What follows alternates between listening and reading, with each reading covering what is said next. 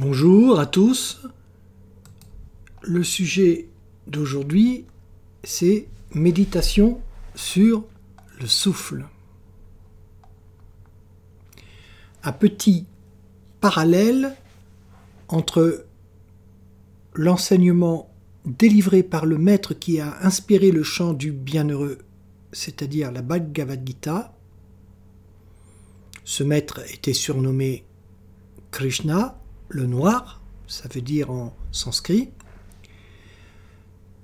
entre donc son enseignement de la Bhagavad Gita, l'enseignement délivré par le Bouddha Gautama, selon le Sutta Mahasatipatthana, et celui délivré dans le Yoga Sutra par, entre guillemets, Patanjali.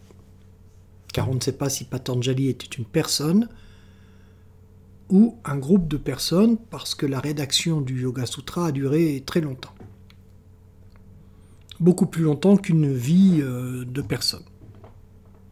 À propos de la méditation sur le souffle. Alors je ne parle pas du pranayama, c'est encore autre chose. Je précise que ces enseignements sont aussi délivrés aujourd'hui par la voix, et son animateur, Hans Yoganand ou José, et que ces quatre enseignements sont un seul et même enseignement, une seule et même voie spirituelle.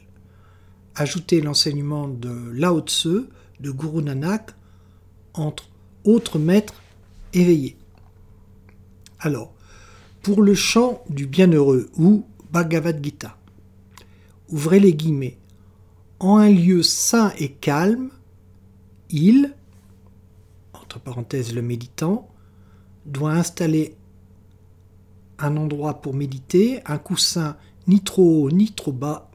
Là, il doit s'asseoir de façon à pouvoir tenir sa posture longtemps et sans douleur, en maîtrisant le mental et les sens et en fixant ses pensées sur un unique point comme on le lui a appris le corps et la tête droit, le regard entre les sourcils, le mental soumis, il doit méditer sur l'un et en faire le but ultime de sa vie. Ainsi, par la maîtrise du corps, par celle du mental et de l'acte, l'initié, soustrait à l'existence matérielle pour le temps de sa méditation, atteint l'unité en lui. Alors, c'est le chapitre 6, versets 11 et 12, 13 et 14 pour la Bhagavad Gita.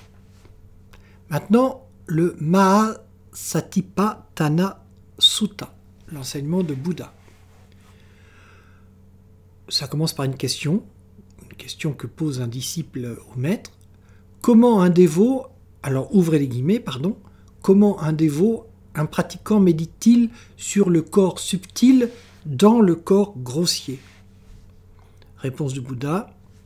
Un dévot, un pratiquant doit trouver un endroit, calme et isolé et s'asseoir les jambes croisées, le corps droit et fixe, dans une posture confortable qu'il peut garder longtemps.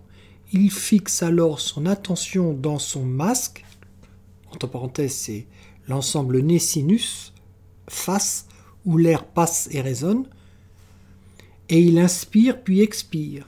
Il doit garder son attention parfaitement fixée sur l'inspiration et sur l'expiration. Le méditant se concentre sur son inspiration pleinement conscient qu'il inspire, que l'air pénètre son corps, emplissant ses poumons. Il se concentre sur son expiration, pleinement conscient qu'il expire, que l'air quitte son corps, vidant ses poumons. Fermez les guillemets. Ça vient donc du Mahasatipatthana Sutta, extrait de la première partie, le corps, à la respiration. Pour le Yoga Sutra de Patanjali, entre parenthèses, ouvrez les guillemets. Ces étapes, les sept, sont le respect de ses devoirs vis-à-vis -vis des autres et de soi-même, l'autodiscipline, avoir une posture stable et confortable en méditation, garder son attention posée sur la respiration, rester concentré, ne pas bouger, placer ses sens en état de perception atténué et pour finir, le samadhi, entrer en contemplation et se fondre dans la béatitude. C'est tiré du Yoga Sutra, livre 2, aphorisme 29. Donc, c'est fini, c'est terminé. Je vous salue et je vous dis à la prochaine.